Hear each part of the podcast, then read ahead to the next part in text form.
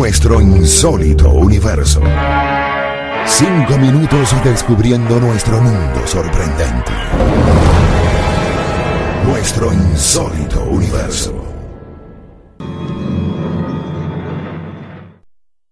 Muy pocos lo saben, pero el 23 no es un número cualquiera. De esa cifra y sus peculiaridades se habló aquí hace tiempo, y si hoy lo repetimos es a solicitud de una amable escucha.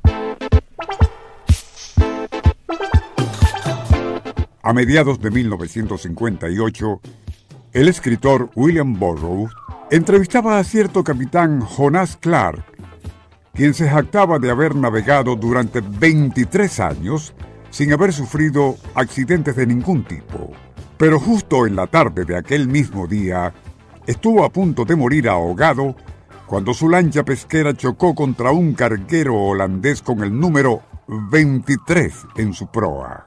Aquella noche, Burroughs escuchaba a la radio y justo a las 23 horas, 11 pm, un extra anunciaría que el vuelo 23 de Pan American Airlines se había estrellado a 23 kilómetros del aeropuerto de Londres. Una hora después, el escritor releía un guion teatral suyo acerca del famoso gángster llamado Dutch Schultz. Aquel maleante había muerto en la calle 23 de Nueva York, alcanzado por disparos de un policía cuya edad era 23 años. Refiriéndose a lo anterior, en un artículo para la revista Ciencia, el autor Robert Wilson comentaría que una de sus obras teatrales había sido estrenada un 23 de noviembre y en los diálogos ese número 23 se repetía 23 veces. También haría referencia a que el renombrado investigador Arthur Kestler comentaba en su libro Raíces de la Coincidencia otro aspecto curioso referente al número 23. Onda, la superestación presenta Nuestro insólito universo. Cinco minutos recorriendo nuestro mundo sorprendente. Una producción nacional independiente de Rafael Silva. Certificado número 3664. Según Arthur Kestler, cierto profesor Hans Seisel de la Universidad de Viena solía comentar acerca de la constante presencia del 23 en su vida.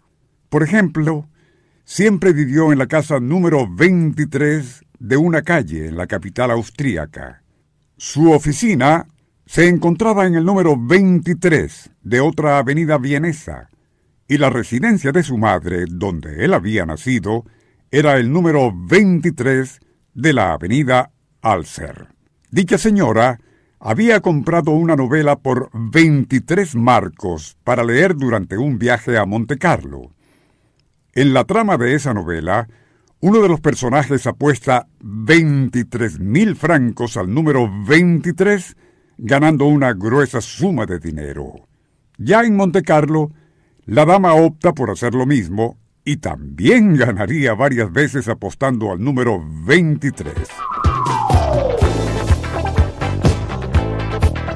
Al investigar sobre tan persistente número, William Burroughs se enteró de algo curioso.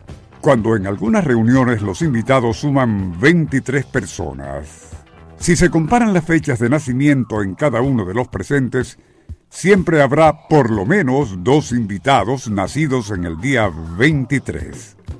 Por su parte, Warren Weaver, célebre matemático y autor del libro Diosa Fortuna, la teoría de probabilidades, cierta vez comentó y citamos, si usted es de quienes gustan ganar apuestas, no estaría de más tener en cuenta esa posibilidad de que al reunirse un grupo de 23 personas, es casi seguro que por lo menos dos de los presentes habrán nacido en el día 23.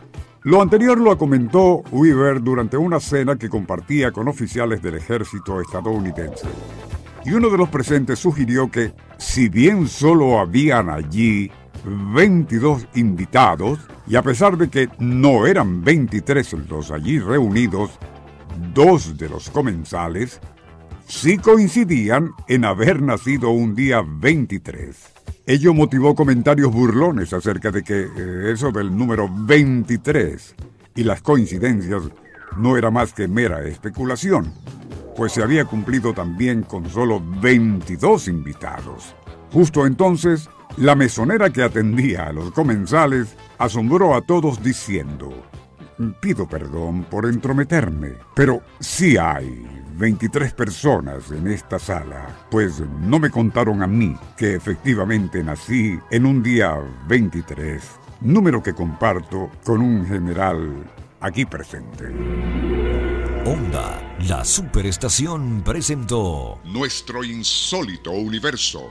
Email insólitouniverso arroba unionradio.com.be Libreto y dirección Rafael Silva. Les narró Porfirio Torres.